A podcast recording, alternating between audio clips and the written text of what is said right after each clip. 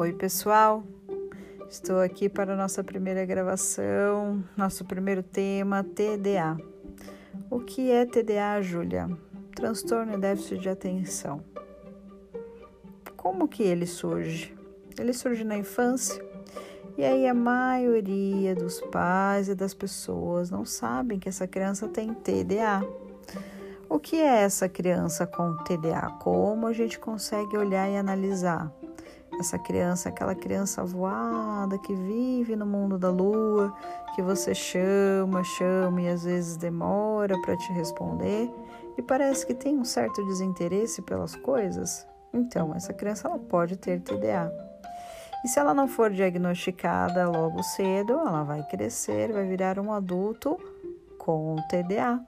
E aí vai ser aquele adulto que vai ter dificuldades em ter seus focos, as suas metas, em realizar objetivos e manter isso de forma constante. Então vai ser aquela pessoa que vai estar sempre reclamando que não consegue chegar até o final de uma atividade, por exemplo.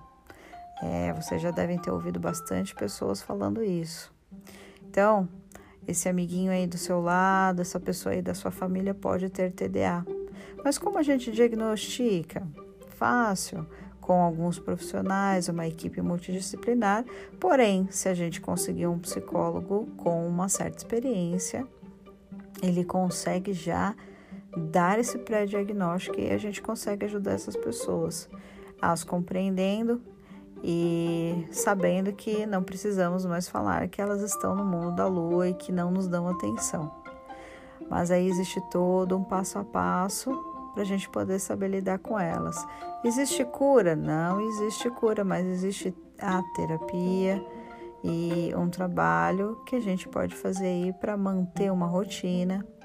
Essas pessoas gostam e precisam de rotina, de regras, mas não gostam de muita pressão.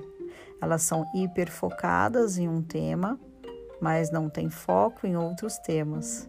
E aí a gente tem que redirecionar todo o tratamento para um equilíbrio. Muito legal. Legal esse tema, né? Os próximos podcasts, quem sabe, eu vou falar sobre dislexia, TDAH e muitos outros assuntos virão. Até. Tchau, tchau.